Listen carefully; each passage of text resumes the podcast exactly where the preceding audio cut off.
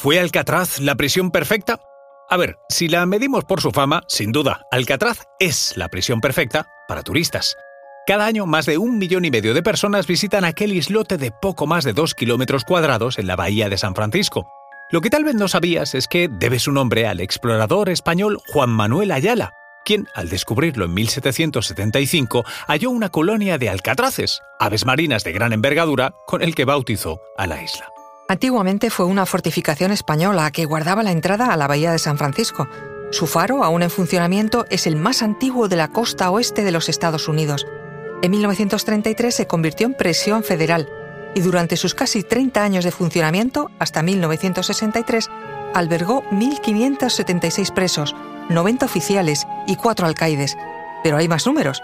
La muerte de 15 presos por enfermedades o muertes naturales, un motín, 5 suicidios, 8 asesinatos y 14 intentos de fuga.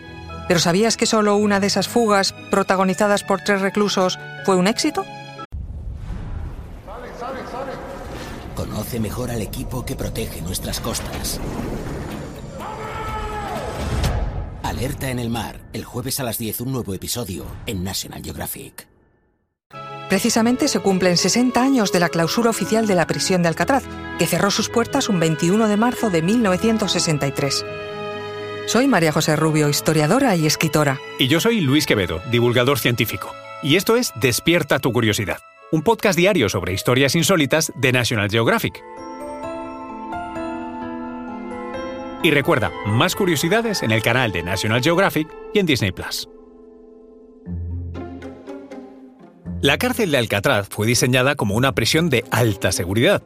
Encerraba en celdas individuales a delincuentes problemáticos. Entre sus muros cumplieron pena 250 de los criminales más peligrosos de América, entre ellos el mismísimo Al Capone, en 1934, que, gracias a las actividades que la prisión ofrecía a sus inquilinos, entre ellas una banda de música, demostró ser todo un experto tocando el banjo. Pero vayamos a lo importante, las fugas. El modelo de una cárcel en un islote frente a la costa no era en absoluto novedoso.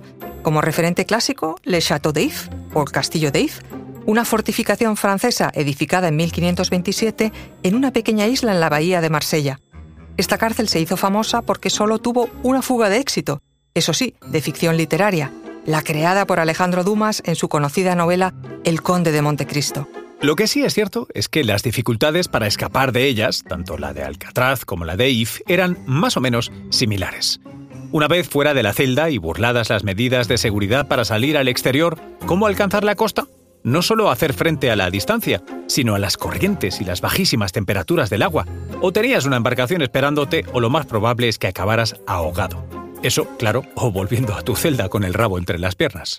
En Alcatraz, en 1962, Frank Morris y los hermanos John y Clarence Anglin forjaron un plan para escapar. Conscientes de que no podrían conseguir una embarcación para alcanzar la costa, decidieron construir una balsa con más de 50 impermeables, robados durante meses, que fueron preparando ocultos bajo una capa de hojas en lo alto del bloque de celdas. Lo único que tenían que hacer era sacarla en el momento oportuno, escapar del edificio principal y alcanzar la apreciada libertad por mar. Y fue así como el 11 de junio de 1962 se escabulleron a través de los túneles de ventilación y dejaron sobre sus camas unos maniquíes fabricados con papel maché y pelo que robaron de la barbería. Nunca se volvió a saber de ellos. La investigación del FBI no se cerró hasta 17 años después, en 1979, llegando a la conclusión de que Frank, John y Clarence Anglin se ahogaron en las frías aguas de la bahía mientras intentaban alcanzar tierra firme.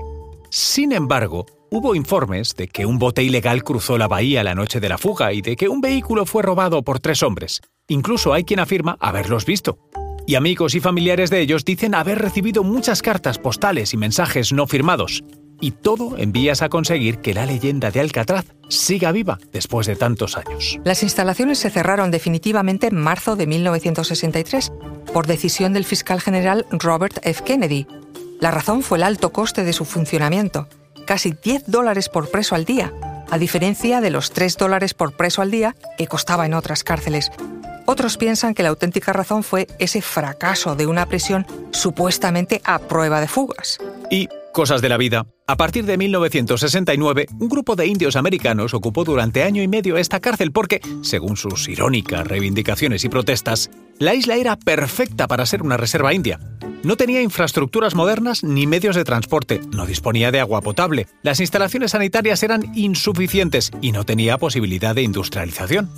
Ni siquiera tenía asistencia sanitaria, la tierra rocosa no permitía alimentar a los animales ni cultivar, no había centros de formación y quien vivía allí no tenía libertad ni independencia. Más o menos lo que les ocurría a los indios en las reservas a las que eran desplazados. Fue una ocupación reivindicativa. En la actualidad, la isla es un sitio histórico administrado por el Servicio de Parques Nacionales.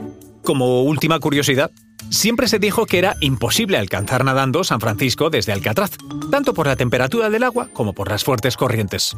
Pero ya sabéis aquello de nunca digas de este agua no beberé porque no solo es posible, sino que cada año cientos de personas lo hacen durante el triatlón de Alcatraz.